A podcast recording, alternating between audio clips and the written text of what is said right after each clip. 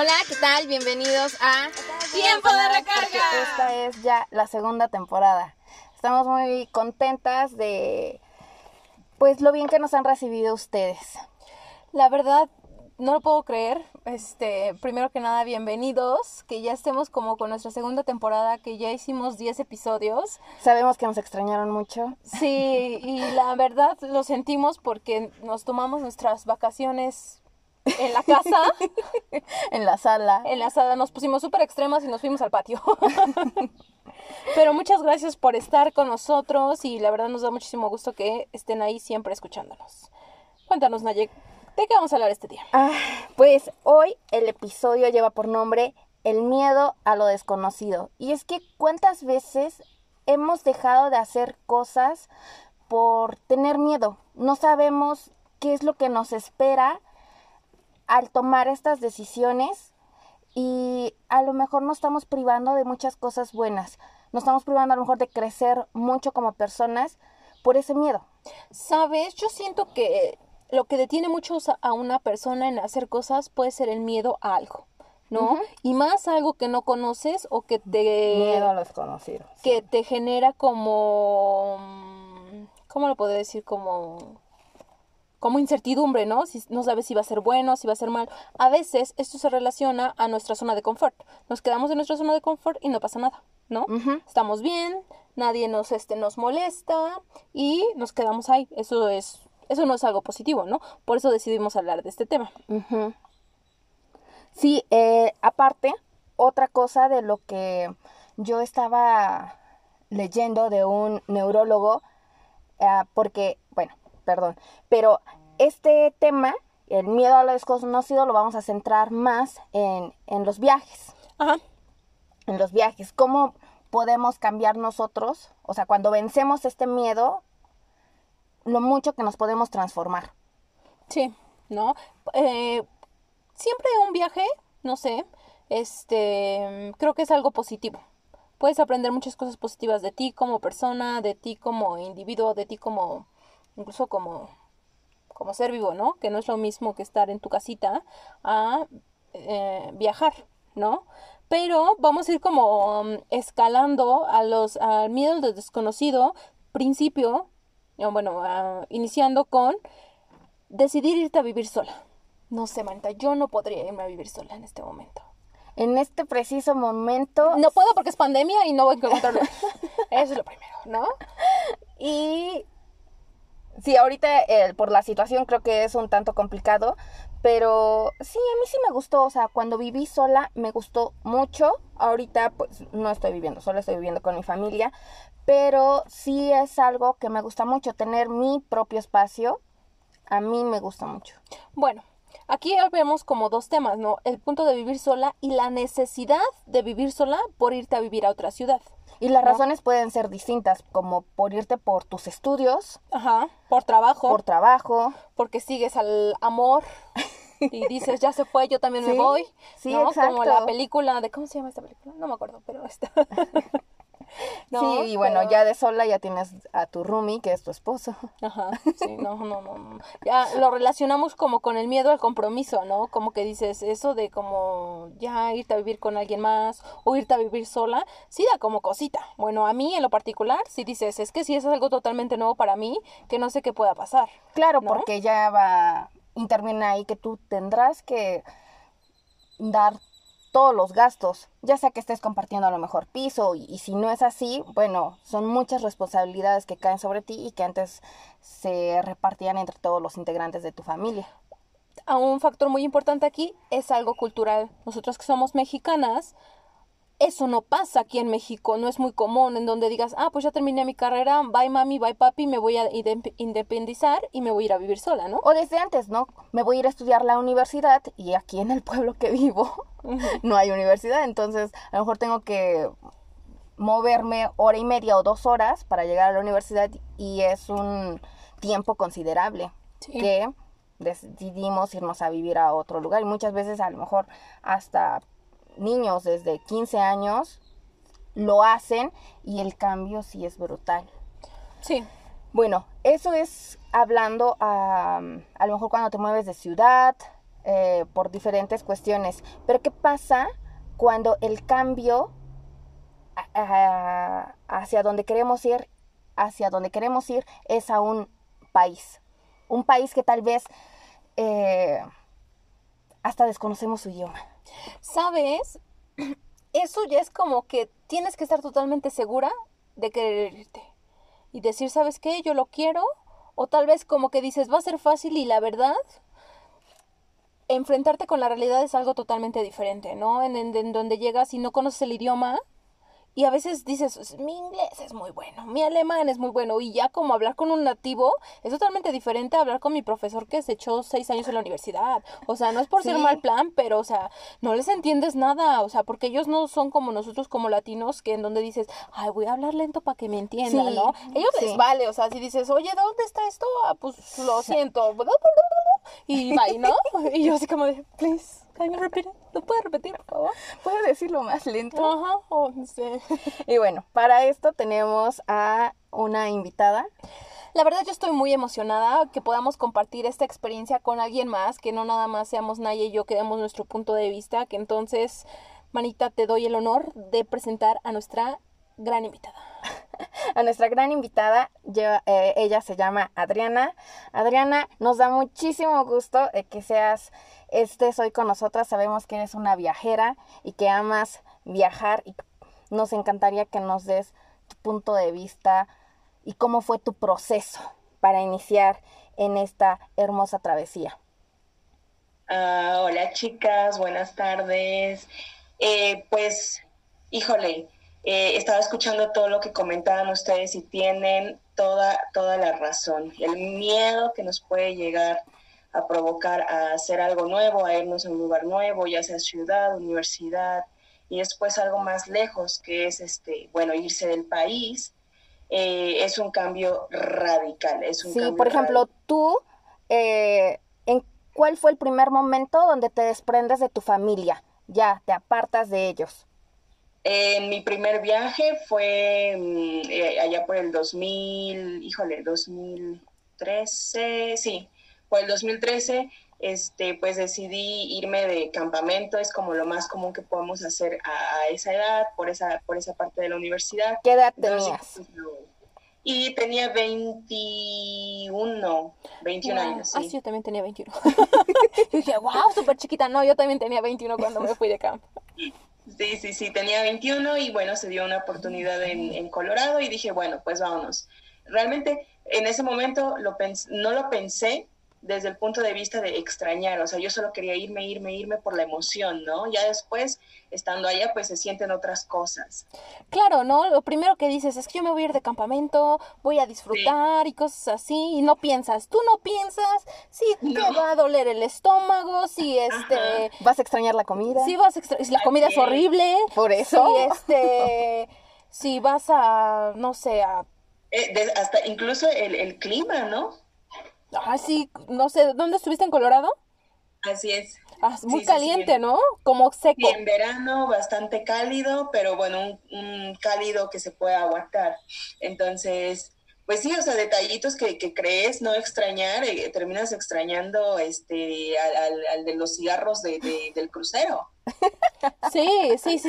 Una vez, una amiga que se fue de campamento, que era, es mexicana y regresó, me dice, yo ya extrañaba que un mexicano me gritara cosas corrientes en la calle. Le, ella es una corriente, no hay que decirlo de primera. Me dice, pero yo ya extrañaba eso porque allá nadie te ve de otra manera. O sea, tú te podías poner un short súper chiquito y nadie te ve, ¿no? Entonces me dice, yo ya extrañaba eso. Dije, pues qué bueno que extrañes eso, ¿no? Sí, cosas, cosas muy raras. ¿Cuánto tiempo te fuiste de campamento? Porque a lo mejor este, hay personas que no saben cuánto dura un campamento. Sí, normalmente pues los campamentos son en verano y duran de dos a tres meses, este, depende, depende el, campamento, ¿no? Entonces pues en mi caso así fue, tres meses y, este, la verdad es que me la pasé muy, muy bien, pero sí estaba esa parte de la comida, un poquito del clima, este, de repente estaba homesick, eh, extrañaba ya a mi familia, Eh, pero bueno, o sea, ya comparado con lo que hice después, pues dije, ay, tres meses, pues no es nada, ¿no? Cuéntanos, ¿has tenido otras experiencias viajando en el extranjero? La verdad, este, tres meses van a decir, ay, tres meses es nada, pero la verdad sí es bastante. Cuando es tu primera vez que viajas, sí es como un choque cultural, ¿no? Sí, totalmente. O sea, es, se dice fácil tres meses, pero cuando lo haces por primera vez es, o sea, sí se siente pesadito y, cuando vuelves es como sientes totalmente un cambio, eh, vienes y, te das cuenta de muchas cosas, ¿no? Ves a tu país de una perspectiva diferente. Eh, y bueno, en mi caso ya después del campamento me aventé otros dos años de campamento, eh, ya lo hice por, o sea, la primera fue por pues por inquietud, la segunda fue por, por, por gusto y la tercera dije, pues ya, o sea, ves, le ves una, este, vamos, le ves una ganancia y vas, te pagan en los campamentos. Y yo dije, pues me la viento, no hay ningún problema. Y ese fue mi tercer y último campamento y dije, ya, hasta ahí. Ok, ahora de todos estos campamentos, ¿cuáles fueron la, eh, lo bueno que aprendiste, lo que te gustó y lo que no te gustó? Híjole, hay muchas, muchas cosas. Lo bueno, obviamente, es una experiencia que te ayuda a mejorar tu, tu, tu en este caso, tu inglés este, aprendes mucho, ves mucho, aprendes eh, incluso hasta de geografía, que si la montaña, que si, que si de este lado del país el clima es así, que si del otro lado es más frío, más cálido. Por ese lado, o sea, le sacas mucho, mucho jugo. Del lado negativo, y vamos, te das cuenta que en tu país ah, le hace falta mucho, pero que también, este, pues hay cosas muy, muy padres, ¿no? Eh, no es que quieras estar viviendo, por ejemplo, en Estados Unidos, o sea, mi necesidad siempre fue de volver a México, volver a México, volver a México y, ya logré lo que quería y vámonos de nuevo para atrás. Eh, lo negativo es más, híjole, más mental, pero eh, que tienes que transformar en positivo. Claro. Sí, sí, sí, entonces, pues eh, yo me quedé con un muy buen eh, sabor de, boca, pero es algo que sé que no volvería a repetir. bueno, sí, claro, o sea, para esa época, para esa edad, para ese momento de tu vida, fue la mejor decisión. Y claro, estamos evolucionando y todo el tiempo estamos cambiando y queremos cosas nuevas y algo que nos imponga un reto. Entonces ya pasé el, el nivel 2, el 3, el 4, quiero algo ah. mejor. Y después, ¿a dónde decidiste irte? Sí, pues fíjate que después eh, del último campamento, eh, vamos, regresas, este, sigues con tu vida, sigues con tu trabajo, pero te das cuenta que quieres pues más, ¿no? Este, entonces, en el 2000, em, ¿qué fue? 2017, decidí aplicar para una beca en, en Francia y mi mente desde la, mi idea desde la universidad fue ser asistente de español en Francia. Entonces yo decía, bueno, o sea, si yo quiero seguir viajando, pues esa es una muy buena opción. Eh, me aferré, me aferré a la idea de, aplicar a esa beca y en el 2017 pues lo logré. en septiembre estaba yo viajando ya a Francia.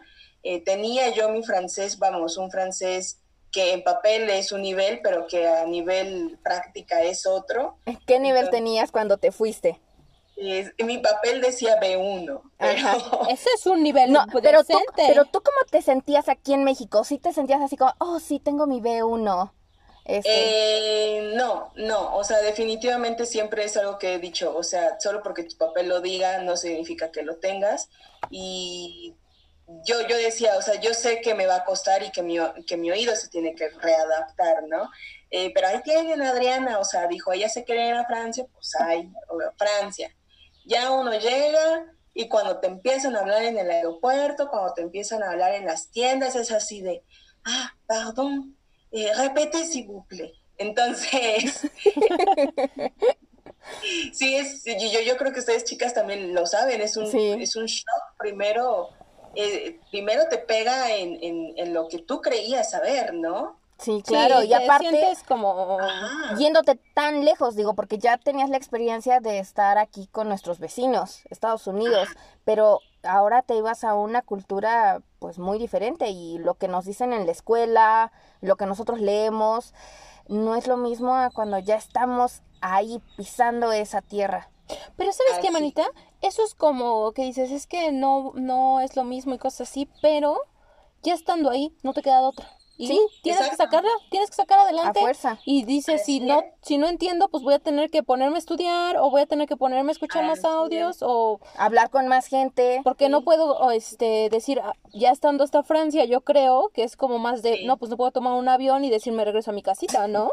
Sí, No, nada más no, no, no. por el primer obstáculo. Sí, ¿no? Y eso te, te, te hace fuerte a ti como persona, ¿no? Te hace fuerte en el aspecto... Sí. Y, y es ahí donde, donde entra lo que ustedes decían, o sea, te das cuenta de, de lo que estás hecho, porque no es lo mismo que aquí en México, pues todavía tu mamá de repente te ayude con cosas y que ella pregunte cosas, a que tú tengas que hacerlo allá, desde ir al banco, desde ir a hacer una cita con el doctor, desde eh, ir a tramitar este un, un documento para tu pasaporte, todos esos detalles, pues tú te la tienes que rifar y te tienes que dar a entender. Y ya cuando lo logras, dices, ay, pues no estoy tan mal. O sea, sí, sí puedo. Es que, ¿sabes? A veces dices, ¿por qué ellos pueden y yo no? No, yo creo que si las personas están ahí, nosotros también somos totalmente capaces de hacer lo que nosotros queramos. Y la verdad, Adriana, qué bueno que decidiste irte y cuéntanos, ¿cuál fue lo, el proceso de adaptación que más te contó, costó? Eh, yo creo que, híjole, no, fíjate que no hubo como, como un proceso de adaptación. Sufrí unas semanas lo del jet lag y ya se me pasó, pero realmente no hubo algo que dijera, ay, este, me está costando mucho, no, o sea, yo tenía claro, tantas eran mis ganas de, de estar ahí como asistente español, que yo dije, pues sí, o sea, me la voy a rifar. Me pusieron en tres colegios, un liceo y dos, dos colegios, y yo me tuve que ingeniarlo de cómo llegar a los colegios, cómo, cómo usar el transporte, cómo usar la moneda. Eh, Fue tanta mi, mi adrenalina que ni sentí que hubiera algo a lo que tuviera que adaptarme. O sea, yo dije, pues vamos a agarrar el toro por los cuernos, ya estoy acá y pues no me puedo rajar ahorita estando tan lejos. Oye, qué padre, ¿no? Porque yo cuando me, yo la primera vez que viajo al extranjero Sí. es yéndome a Austria. Eso fue en el Sí. 2013. Y Imagínate. este, yo me fui con un nivel A1. O sea, para los que no conozcan mucho cómo está esto de los niveles, este, de acuerdo al marco común europeo, este, hay seis niveles eh, para alcanzar el mejor nivel de cualquier idioma, cualquier idioma en el mundo. Así Entonces, es. eh, digamos que yo me fui de los seis niveles, me fui con el nivel 1. Adri se fue a Sí. Francia con el nivel 3, para que se den una Ajá. mejor idea. Entonces, yo me fui con el nivel 1. Eso quiere decir que yo apenas podía decir, y eso como dice Adri, o sea, yo me sentí identificada. Mi papel decía nivel A1, pero en realidad yo solamente podía decir, hola, me llamo Nayeli, tengo este 22 años y hola, adiós, ¿cómo estás? O sea, de verdad, palabras básicas. Yo no sé Y eso fue, eso fue en alemán, ¿no? y sí, y digo, yo no sé cómo le hice, o sea, en qué me cabeza, o sea, hoy lo veo y digo, ¿en Sí. qué cabeza cabe con ese nivel aventarte Sí. la aventura y decir, me lanzo, me voy, ya no quiero estar aquí en México, porque yo tenía muchas las ganas de, de crecer, sabía que un viaje me iba a abrir un panorama gigantesco que, que, que tal vez en México me iba a llevar años adquirirlo. Sí, ¿Sabes? sí, ¿eh? Sí, a veces es como que cuando tú piensas mucho las cosas, eso a veces a mí me pasa, no puedes como ir, porque a veces que ¿cómo lo voy a hacer allá? ¿Qué tal que si me pasa esto? ¿Qué tal que si me pasa lo otro? ¿Y si ya no puedo? el miedo. El miedo, ¿no? Pero si tú lo es. decides y dices así como se dice en México, en caliente, dice nos vamos, Sí. este, obviamente tampoco irte como al cero. Hay personas que lo No, hacen no. y lo logran, ¿no? Que entonces yo digo que si las personas pueden, ¿por qué nosotros no? ¿No? Que es como toda la adrenalina que nos menciona Adriana, que ella tenía. Así son estas personas que de repente dicen, pues yo no hablo, no sé, árabe, pero me voy a ir a Dubái. Claro, manita, yo, eso ya lo hablaremos en otro episodio, ¿no? ¿Cómo conseguir tu sugar daddy e irte a Dubai? Irte a vivir a Dubái. Bueno, pero estén atentos porque ese, estamos pensando que sea otro nuevo episodio. Bueno, Adri, eh, ¿y cuáles fueron tus, eh, el shock cultural que tuviste en Francia? ¿En qué momento te diste Eh, cuenta de eso? El shock cultural fue más de quitarme la venda de los ojos, eh, porque ya me había quitado una venda en cuanto a México y Estados Unidos. Sí. Pero después viene, viene esta venda de Francia a México y yo dije, caray, o sea, en México nosotros somos una cosa maravillosa, porque eh, yo, yo tuve este shock en el sentido de que el francés se queja mucho, se queja de, de- de- de su trabajo. Y yo veía a mis colegas maestros en la sala de maestros con una mega, mega cocineta ahí, o sea, tienen eh, copiadoras, vamos, tienen todo, ah, todo, todo, todo. Y se quejaban. Y yo ¿Y decía ellos de qué se quejaban? Sí, sí, sí. Pero digo, de ellos de qué se quejaban. De, de, de, de los horarios de trabajo, este, que si la copiadora no funcionaba, que para mí funcionaba perfectamente, Sí, que ¿no? si tenían punto a tal hora, y yo decía, bueno, esto en México es tu pan de cada día. Es la nadie se gloria, es la gloria. A todo Sí. profesor le gustaría tener una copiadora y lugar para trabajar. Así es, de, detallitos así me hicieron mucho shock en el sentido de que am, reconocí que en México nosotros hacemos maravillas con poco, ¿no? Claro, o sea, hay sus excepciones y, y- y hay diferentes contextos, pero en el contexto docente yo sí sentí que pues estos maestros eh, eh, se quejaban mucho. Y luego otro shock cultural ah, que tuve fue más como social, eh, ver a la gente fumar. O sea, fuman en cantidades inmensas, incluso los del Sí, sí, sí. Este, no, sigue, sigue, continúa. Perdón, entonces eso de fumar, digo, fue bastante, bastante, mm, me, me- me causó un, un shock. Los maestros podían fumar adentro de la escuela, obviamente tienen sus áreas. Y yo dije, pues eso no pasa, o sea, había detallitos así que yo decía, wow, esto es otra onda. Su mente su cultural y social es, es otro nivel. Cuéntanos, Adri, ¿ellos cómo te trataron cuando tú llegaste? Ajá, ¿qué te decían por ser mexicana? Exacto, fue bien curioso. Yo siempre me sentí más bienvenida en Francia que de lo que, de lo que me sentí en Estados Unidos. Wow. Ya después hubo otra, otra experiencia, pero bueno, eh, cuando yo llegué a, a Francia, eh, me sentí más bienvenida en el sentido de que te preguntaban de dónde venías, yo les decía de México y me decían, ay, mexicana, o sea, obviamente en su francés, ¿no? Ah, mm, yo quiero ir a México, yo quiero ir a Cancún, Cancún, sueño sí. con ir a las playas, ya saben, o sea, lo que siempre escuchan de México, ¿no? Sí, lo Eh, mismo a mí me pasó, sí. O sea, México es playa. Exacto, sí, es lo que escuchan. Eh, y siempre me dijeron, o sea, incluso los, los alumnitos, obviamente todos ellos son de, de cabello claro, yo soy de cabello café, y me decían, ay, madame, vous êtes très belle, eres muy bonita, y yo así de querido, si supieras que en México soy muy común. Eh, te ven muy diferente, o sea, Sí. incluso el tono de piel, porque no, no somos ni, no, no, no, no tenemos un tono de piel ni, ni árabe, o sea, no hacemos match con ninguno, eh, ninguno de sus, eh, va- vamos. De lo que ellos están acostumbrados a ver. Así es, así es.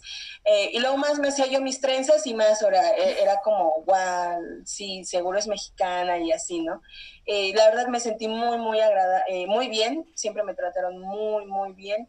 Nunca hubo algo que, vamos, que hubiera como discriminación o en ese sentido. Como todo, mantenían su distancia y siempre fueron siempre amables y respetuosos. Qué bueno, ¿no? Bueno, no sé, a veces eso, nosotros como mexicanos, lamentablemente tenemos que sufrir con ese miedo. Y yo creo que ese miedo no es es. como algo que digas, es que lo voy a romper, pero eso es como de terceros. A mí sí me daba miedo ser discriminada en Austria porque yo escuchaba tanta, tantos comentarios de gente que se iba a Estados Unidos, digo nuestro vecino, y que habían sido discriminados por su color de piel, por su color de cabello, por, por sus facciones. Mm, Y yo decía, híjole, pues yo también, a ver cómo me va, ¿no? Porque digo, no puedo pasar a, A teñirte el cabello de güero, ¿no? no, no, no, desapercibida, ¿no?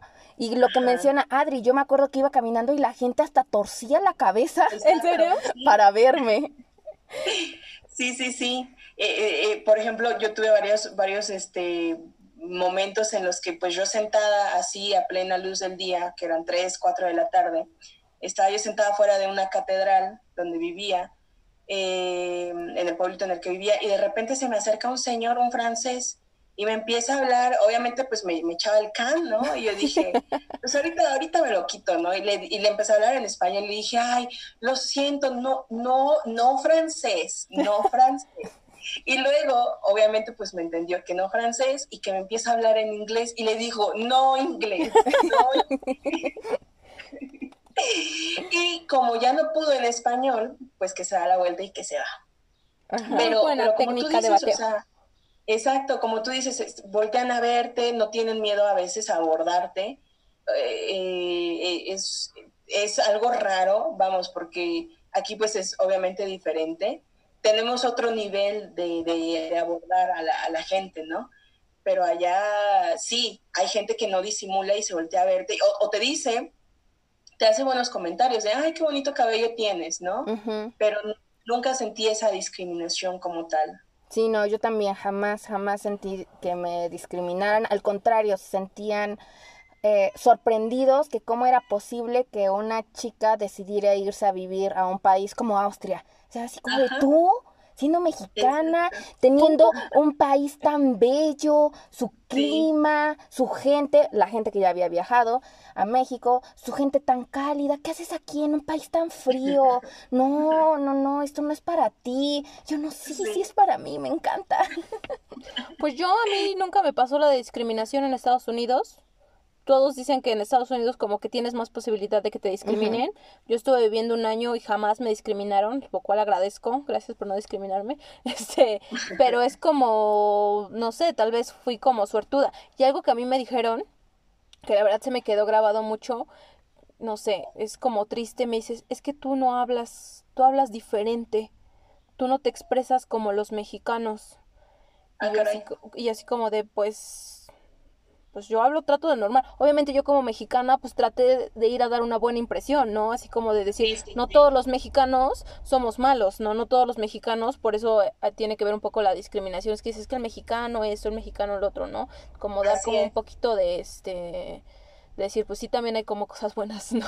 O sea, como que sí puedes como actuar diferente en ese aspecto. Pero a mí me lo dijeron, me lo dijeron varias veces, ¿no? Porque siempre, eso que siempre me decían, se acercaban a mí y me decían, ¿qué onda, güey? Así con su, este, yo tenía varias amigas de varias partes, este, me acuerdo que unas de España y otras de este de Alemania que sabían un poco de español, se acercaban y me hablaban con eso. Y yo no utilizo la palabra güey, que entonces dije así como de mm, yo tampoco lo utilizo. Este, ¿cómo estás? Este, no todos, o sea, como que estereotipos, ¿no? Que tenemos que, eh, que acabar de los mexicanos. Claro. Pero bueno. Así es. Mi experiencia. Eh, y bueno, pero tú, Nan, ¿tuviste algún momento miedo a esa discriminación o no te pasó por la cabeza en algún momento? Es que la verdad yo sí me fui como con la mentalidad de que siempre la cabeza en alto. O sea, y me vale lo que me digas. Yo, yo iba con esa mentalidad y incluso me la dijeron, ¿no? Cuando me fui. O sea, tú te vas a ir con la cabeza en alto porque estás entrando bien. O sea, no estás entrando como de una forma mala y cosas así. Legal. No lo quería decir, pero sí. y tú, eh, Adri, ¿tuviste miedo a la discriminación en algún momento cuando te fuiste de campamento? Después te fuiste a Francia. Em, de campamento sí, o sea, y hubo momentos en los que yo sí sentí este, vamos, sí sentí ese rechazo. Eh, ah. Después mi, mi cerebro lo, lo, procesó diferente. Entonces, eh, a partir de, de, ese sentimiento que tengo de, o que, que, me nació aquella vez, de esas tres experiencias, yo dije, no, si vuelvo a Estados Unidos, tengo que entrar como, como, como este Nancy dice, por la puerta grande. O sea, no es que no haya entrado por la puerta grande, digo, entré legal, pero eh, trabajar en campamentos es muy diferente a lo que ya hice después. Pero sí, o sea, sí puedo decir que en, los, en, las tres experiencias que tuve en Estados Unidos, tuve momentos en los que dije, ya me quiero ir, ¿qué estoy haciendo aquí? Siento esa discriminación. Mm, bueno, pero después de Francia te regresaste a México y luego decidiste irte a... Ajá, después de, Francia yo, yo quedé fascinada, o sea, la verdad me, me dolió mucho volver, pero pues así funciona el programa. Este, volví en el 2018 eh, y regresé con, o sea, desde Francia yo tenía la mente de una beca Fulbright. Yo dije, beca Fulbright, o sea, revisé los, los, los documentos, me, me, informé y dije, en cuanto llegue a México, lo primero que voy a hacer es revisar la convocatoria cuando abre papeleo y lo voy a hacer. Entonces, llego a México, busco trabajo, me, me acomodo en unas instituciones y mi meta este, es esa, de pasar la convocatoria Fulbright. Y sí, lo logré eh, para 2019 ya. Este, logré ser aceptada en, en Fulbright y obviamente pues esta beca eh, en, este, en esta categoría es trabajar como asistente de español en una universidad de Estados Unidos. Entonces, ahí fue donde yo dije, es ahí donde yo tengo que, volver y si vuelvo es por la puerta grande, o sea, no va a ser como kitchen staff, no va a ser, pues sí, yo sé que es un trabajo honesto, pero... Sí, ya es diferente, tenemos diferentes expectativas. claro. A diferente en diferentes partes de, de nuestra vida. ¿Sabes? Más es que cuando te vas de campamento, estás en la universidad y dices, voy a ir a Estados Unidos, este, todos, este, yo ya fui, tú no, no, tanto cierto, tanto ese Ya conocí tantos lugares. Ajá, y no te importa que cuando te vas a un campamento, te vas a ir a trabajar a un campamento, no es porque tú estés en el campamento disfrutando del, este, de los deportes o del lago, ¿no? Y ya como que dices, si ya me eché cuántos años en la universidad, ya viajé, como regresar a eso es ir para atrás. ¿No? Como que necesito algo más, algo mejor, ¿no? Un nuevo reto. Así es. Ajá, y es justamente lo que me pasó. Entonces, cuando me aceptan, yo dije, bueno, pues de aquí soy.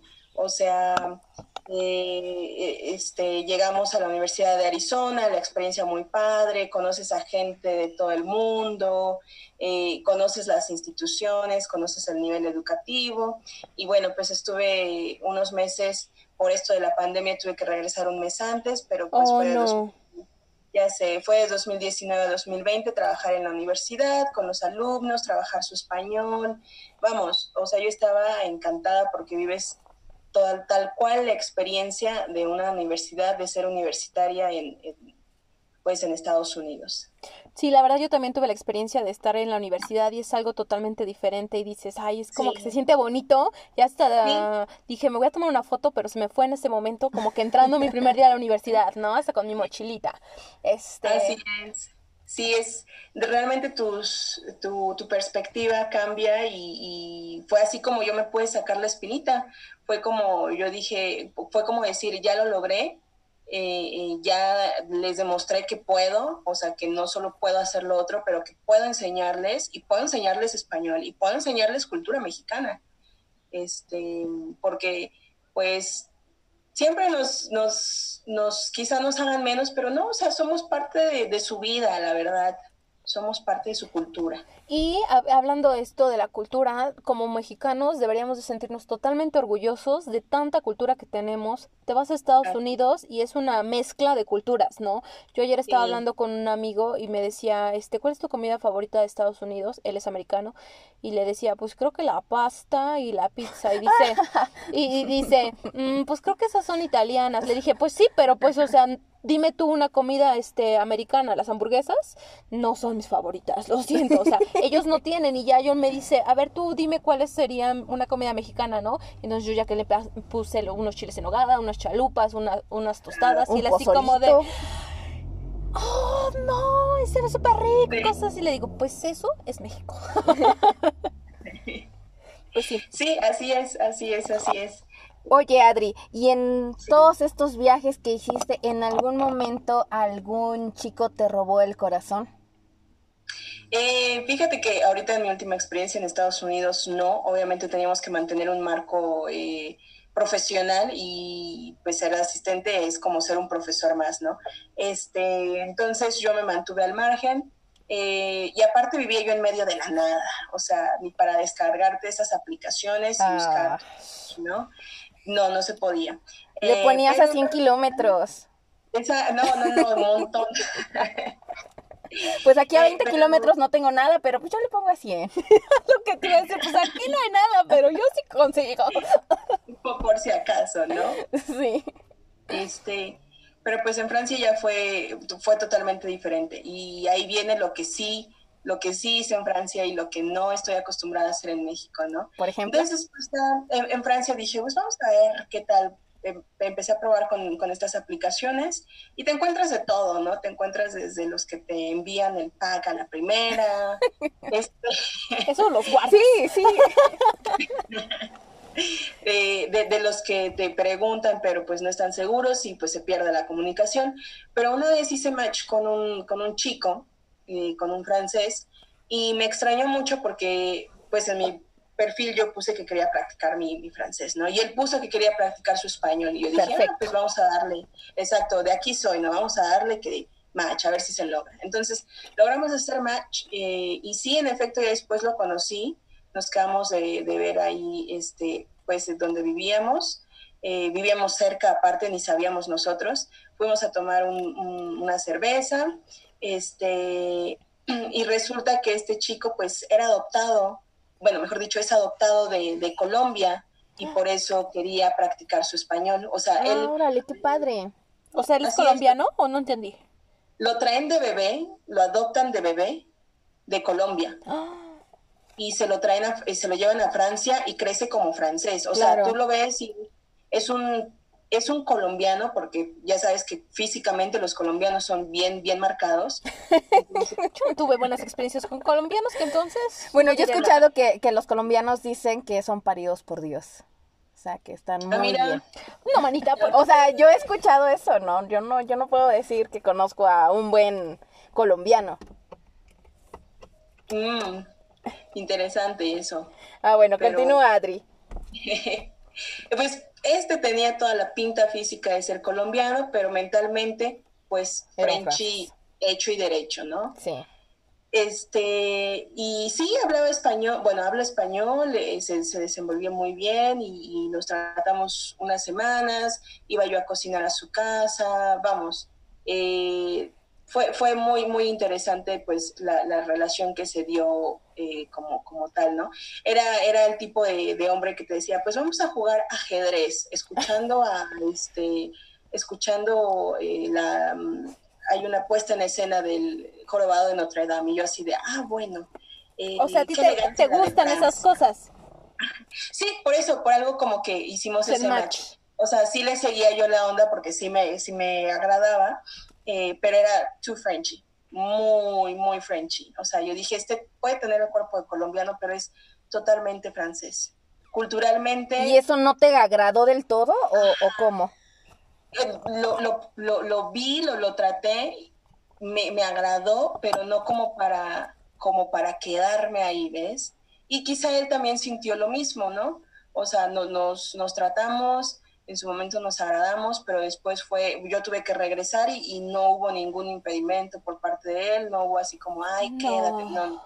O sea, cada quien va a seguir su camino, fue un placer conocerte y hasta ahí. Y next. Exacto, sí.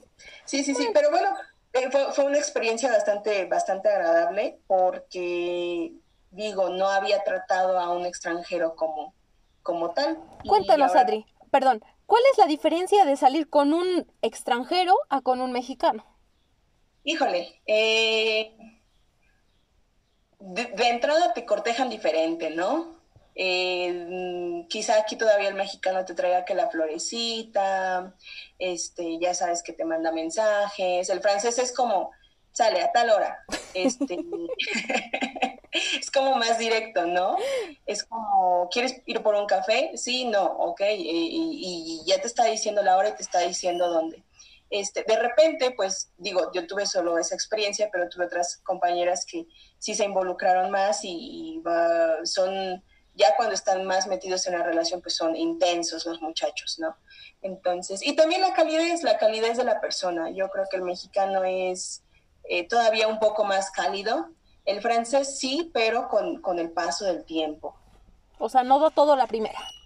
No, no, no, no, no. Va despacio, va despacio, te tantea. Eh, no, no sé cómo sea, por ejemplo, francés con francesa, pero al menos pues francés con, con extranjero o mexicano o mexicana, pues así, así funcionó por, por lo que yo vi, ¿no? Muy bien. Y cuéntanos, ¿qué fue lo más loco que te atreviste a hacer en, en, Francia que aquí en México dirías, ay no, Dios mío bendito, aquí yo no lo hago porque me van a crucificar? Sí, sí, sí, pues fueron varias. Una fue viajar totalmente sola, o sea, sola, sola, sola, sola. Eh, me fui a Ámsterdam una semana y como nadie me quiso acompañar, pues dije, pues yo me voy sola. Entonces agarré el camioncito, yo no sabía ni qué onda y me fui, ¿no? Este, obviamente pues eh, tomas tus precauciones y te cuidas, ¿no? No te puedes ahí andar drogando en Amsterdam sabiendo que estás sola, ¿no? Este, ah, no. no se puede, Adri. bueno, sí puedes, pero no sabemos qué pase después, ¿no? Ah, ah, ah Yo no voy a contar mis experiencias. no, no es cierto, somos hermanos. Bueno, yo. Bueno, a mí. Yo también. Eso, es uno de lo, que dije, lo tengo que hacer, ¿no? No me lo podía perder. Y otra, obviamente, experimentar la parte eh, de, la, de la libertad. Yo vivía sola en un apartamento. Este, entonces, eh, cerca vivían otros mexicanos, y nos reuníamos con más franceses y así y pues varias veces terminamos hasta, hasta las chanclas, ¿no? Y, y yo creo que lo más loco fue salir a la calle a las 2, 3, 4, 5 de la mañana y que no te pasara nada. No digo que sea 100% seguro, pero hay muchas situaciones en cuanto a seguridad que están mejor vigiladas, ¿no? Sí, claro. Eso es algo, ajá, eso es algo que yo nunca hago aquí en México. O sea, yo a las 8 ya estoy en casa porque el transporte se pone pesado, la parada pues no tiene luz, detallitos así, ¿no? Sí, claro, y aparte pues tú vienes bien, incluso, pero ¿qué puede pasar en el transcurso, no? El chofer que a lo mejor venga medio movido, eh, que se suba alguien y que te les quite las cosas. digo, si eso pasa a plena luz del día, digo, ya en la noche, el porcentaje de que te ocurra algo indeseado es muy alto. Así es. Entonces, pues yo dije, ya vi que es, es, es seguro, es tranquilo y, y me, me, encontré con gente con la que pude confiar. Dije, lo voy a hacer, o sea, este es el, el año para hacerlo, para destramparme en cierto sentido. Y pues me la pasaba yo bien. Qué bueno, qué bueno que no solamente es como sí fue, siento que fue un proceso difícil en donde tú tuviste que estudiar para poder preparar tus clases, que tú estabas ahí como docente, pero que también que te diste tu tiempo como para conocer la parte como cómo es la vida en Francia, ¿no? ¿Qué, qué cosas divertidas hay, qué cosas para hacer y cosas así. Entonces yo siento que estuvo muy bien, que disfrutaras tu año, que pudieras como pasarlo de lo mejor. Bueno, y ahora regre, o sea, de estos dos viajes que fueron los más largos, Francia, Estados Unidos, regresas a casa.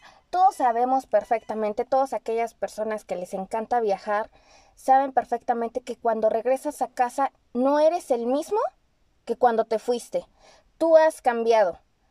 Ya eres una persona diferente. ¿Cómo es esa... Eh, ¿Cómo te sientes tú cuando regresas a casa? Siempre he regresado súper feliz, súper deseosa de, vamos, de, volver a casa, pero, pero regreso con, la idea de unos meses. O sea, regreso con la oh, idea de, bueno, Ajá, regreso con, ajá, bueno, nada más tres meses y después a ver qué sale. Pero cuando yo digo ese, a ver, después que sale es porque quizá ya tengo el as bajo la manga, ¿no? Quizá ya metí otra papeles a otro lugar, quizá ya estoy viendo qué onda con, con, con, otra beca, no lo sé, y que por edad, pues ya sabemos que de los 20 a los 29, 30, pues se puede uno mover así. Entonces siempre regreso, sí, feliz, este, pero regreso siempre con la idea de irme. No sé si esté bien o si esté mal, pero esa, esa es la idea, o sea, es la, premisa, eh, irme. Irme, irme, irme. Sí, pero ¿qué cambios tú ves en ti? Por ejemplo, dices, ya no lo noto diferente, he crecido en esta, en esta parte, uh, vivir en el extranjero, convivir con nuevas culturas. Eh, por ejemplo, en mi caso, yo he escuchado de muchas personas que, que me han dicho, sabes, yo tenía otra percepción de los mexicanos, pero ahora que te conozco a ti, cada vez que escucho a Trump o a cualquier otra persona que, que hace algún mal comentario de racismo hacia los mexicanos, o sea, tú eres la imagen de México. Y, la, y me enojo, me enojo de escuchar ese tipo de cosas. Y a lo mejor eso es lo que eh, ellos cambiaron su forma eh, de pensar y de percibir a lo mejor a, México solamente por una persona. A lo mejor a ti te pasó algo similar y dices, ya no percibo al, eh, o ya no puedo opinar lo mismo de los franceses, ya sea para bien o para mal, igual de, de los estadounidenses. Ya, pues creo que, que en mi caso las percepciones que tengo en general de, de México eh, cambiaron bastante reconozco que somos una chulada de país y eh, eh, eso me lleva a no criticar a los demás países, sino a eh, criticarlos quizá de una manera positiva, ¿no? O sea, Estados Unidos tiene lo suyo, Francia tiene lo suyo, pero yo ahora digo, México tiene lo suyo y aunque me quiera ir, no significa que no quiera México. por el contrario, siempre es irse para dejar bien parado a México, porque como tú dices, pues somos ahora esa imagen, ¿no? Este, entonces, eh, muchas cosas se han, se han acomodado en, mi mente eh, y pues sí han sido, han sido para, para bien. Oye, pues qué padre que, te sientas así después de, tanto viaje y que siempre quieras algo más. Cuéntanos, ¿cuáles son tus planes? ¿Hacia dónde quieres viajar ahora? Viajar. Pues ahorita, pues ya sabemos, el mundo está paralizado, está colapsado. Sí, ahora es una época un poco difícil, pero... Sí, es complejo. Claro, siempre tengo, si no tienes plan A, bueno, si hay plan A, hay plan B y hasta plan C, ¿no? De hecho, este, este año tenía planeado, mandé mis papeles para intentarlo una vez más por la edad que todavía puedo, este, como asistente otra vez en Francia. Eh, todo se vino abajo en el sentido de que todo se, se, se, aplazó. No sabemos si el programa va a salir este año o no, pero creo que ya decidí que este año, al menos 2020, me quedo en México. Eh, me, me, establezco en el sentido de que, vamos, siempre he tenido un trabajo, he buscado un trabajo, pero pues quizá pueda ahorrar estos meses, ¿no? El, próximo año mi, mi, mi, mente me lleva a Canadá. y hay un programa por ahí que me interesa, quizá lo logre, quizá no, pero peor es no intentarlo. Y miedo, miedo, miedo ya no hay, o sea, miedo a quedarme. Ahora es el miedo, ahora, es, el miedo a quedarse, ¿no? Porque el tiempo pasa, los años pasan y, cuando volteas no puedes viajar igual, no, no, te puedes desplazar, no puedes cargar una mochila de 25 kilos. Entonces, pues vamos a ver, vamos a ver qué pasa el próximo año. Pero definitivamente siempre tengo un destino en mente. ¿Sabes? Yo creo que eh, saber que ya viajaste, en el cual de ya conociste lugares, te hace una persona diferente, ¿no? En el aspecto en donde siento que como ya para empezar a concluir toda esta bonita plática que hemos tenido con Adriana, es que tú cuando decides viajar o cuando decides romper ese miedo es porque vas a aprender algo positivo. Dinos, Adri, ¿cuál fue lo, lo así como algo súper rápido, lo que mejor te llevas de tus viajes? ¿Qué es lo más positivo de tus viajes? Lo más positivo de todos los viajes, eh, saber de lo que soy capaz, saber que socialmente, eh, culturalmente, ya me encuentro bien, bien definida, que no puedo, eh, vamos, que, que, que, que, no puedo dejarme llevar por lo que alguien me diga. Algo que me dio eh, el viajar fue la independencia, la, la, independencia incluso hasta familiar, ¿no? Yo sé que al día de hoy, si algo pasa, si, algo me falta, si alguien me falta, pues tengo la capacidad de, afrontarlo. Tampoco soy dependiente de una persona, un novio o algo así, o sea, creo que es lo que mejor, mm, eh, lo, que me quedo, ¿no? La, independencia que se ha logrado y eh, la pérdida del, miedo, al menos de viajar a otro país, porque pues miedos tenemos muchos, ¿no? Pero de salir de esa zona de confort, puedo decir que me quedo con eso. Sí, pues qué, qué padre, ¿no? Qué padre que te atreviste a hacerlo, eh, que siempre esa curiosidad eh, te estaba inundando, se estaba desbordando y dijiste, ya no aguanto, quiero salir de aquí, salir a lo mejor de, de todo este contexto. Y entonces cuando salimos es cuando vemos esa burbuja en la que hemos estado viviendo tanto tiempo y podemos apreciar mejor nuestra realidad. Eh, entender entender cómo somos nosotros y crecer en bastantes aspectos. Yo eh, veía un, y esto es como ya para todos los demás, eh, que a lo mejor hay personas que no se atreven a lo mejor a viajar más de 21 días, más de tres meses o etcétera. Veía un documental de, eh, en el que un neurólogo decía que el cerebro se encarga de dos cosas. Uno, de sobrevivir y el otro, de ahorrar energía. Entonces, nosotros estamos constantemente repitiendo todo lo que hacemos, nuestras rutinas. En el momento que nosotros queremos hacer algo nuevo, es muy diferente porque eso implica más energía eh, para nuestro cerebro y nuestro cerebro no le gusta eso. Yo entiendo a mi cerebro lo apoyo. Entonces no, no, le gusta cambiar ya eso porque ya tiene algo establecido, está ahorrando energía y eso le ha funcionado. Entonces esas personas que llevan a lo mejor mucho tiempo en, la zona de confort, en su zona de confort, pues sí se les hace muy difícil porque hay que cambiar algo en nuestro, en nuestro cerebro que se llama conectoma. Ese conectoma es un mapa en nuestro cerebro y ya todo está todo establecido, son todos nuestros gustos, eh, todo lo que nos define. Entonces, cuando queremos hacer un cambio tan pequeño como voy a hacer ejercicio, pero no puedo hacer ejercicio, voy a tener dieta porque quiero bajar de peso o lo que sea, quiero leer, quiero eh, practicar un nuevo hobby, me cuesta tanto porque el cerebro ya tiene todo estipulado, eso le ha funcionado. Entonces hay que hacer eso constantemente para empezar a cambiar. Eh, este, este neurólogo mencionaba que si todavía no te atreves a viajar, eh, lo puedes hacer con pequeños cambios en tu vida.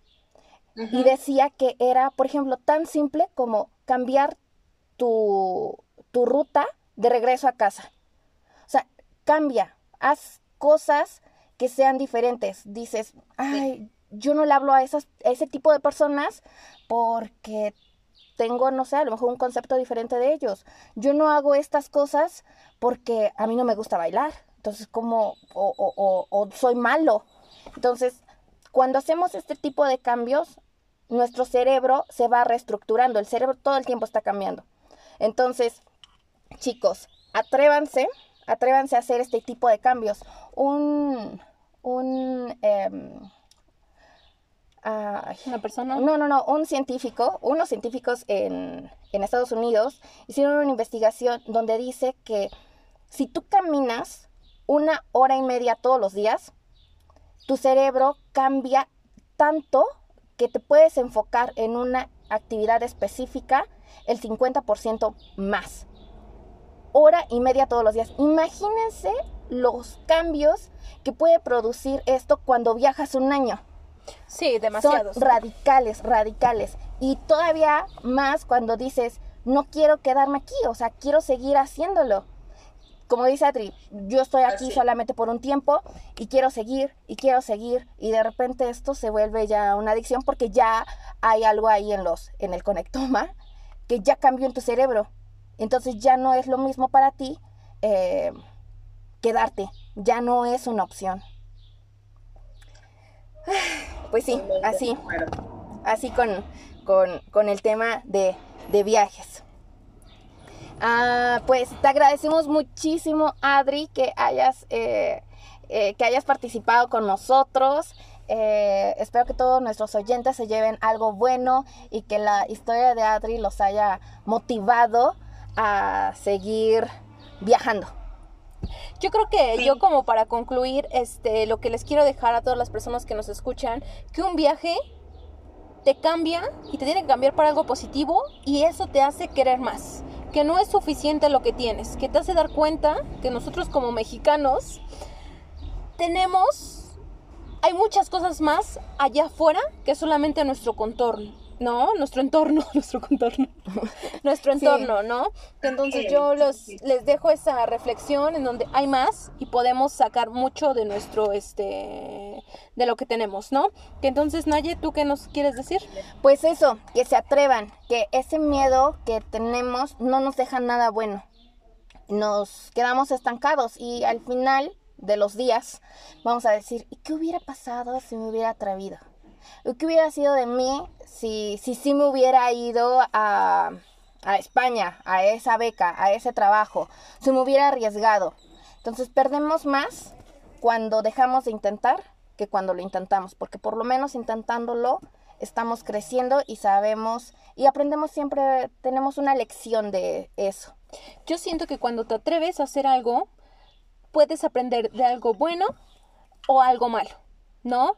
Dices, ok, lo voy a hacer, puede salir mal, sí, pero también puede salir bien y puedes aprender muchísimo, ¿no? Que entonces, Adri, algo que nos quieras decir para terminar. Pues muchísimas gracias chicas por haberme invitado y lo mismo, atrévanse, háganlo ahorita y recuerden, peor es no intentar. Y alguien me decía por ahí, ¿sabes qué? Tú ya tienes el no, o sea, a donde vayas tú siempre vas a tener el no y tú vas por un llámese beca, llámese trabajo, llámese lo que se llame, siempre vamos a tener un no. Nosotros vamos por el sí y como mexicanos créanme, tenemos mucho, mucho potencial. No sabemos de lo que estamos hechos hasta que nos echan al fuego. sí. Sí. Bueno, pues nos despedimos. Eh, Adri, ¿nos quieres dar tus redes sociales para que te sigan? Así es, en Facebook me pueden encontrar como Adriana Serrano con S. Y por Instagram estoy también como Adriana, pero eh, me pueden encontrar con el nombre de Ayotl a YouTube Adi 456. Por ahí ando compartiendo fotos los viajes eh, y bueno, otras cosas más. Bueno, yo les doy mi red social, que me pueden encontrar como nan-díaz- ya me lo aprendí después de 10 episodios. Gracias, Nayeli. Me hice mi plana. Me dijo Nayeli, ¿te pones a hacer tu plana? Porque qué vergüenza que siempre dices. no, es cierto. Yo, el mío es eh, Nayeli-S Rojas. Así me pueden encontrar en Instagram. Y, obviamente nuestra página de Instagram y Facebook, Tiempo de Recarga, para que vean todo el contenido que estamos subiendo, ¿ok? Pues sí, muchísimas gracias Adri. Eh, escúchenos en nuestro siguiente episodio. Y pues eso fue todo por hoy. Muchas gracias. Adiós. Adiós Adri. Chao.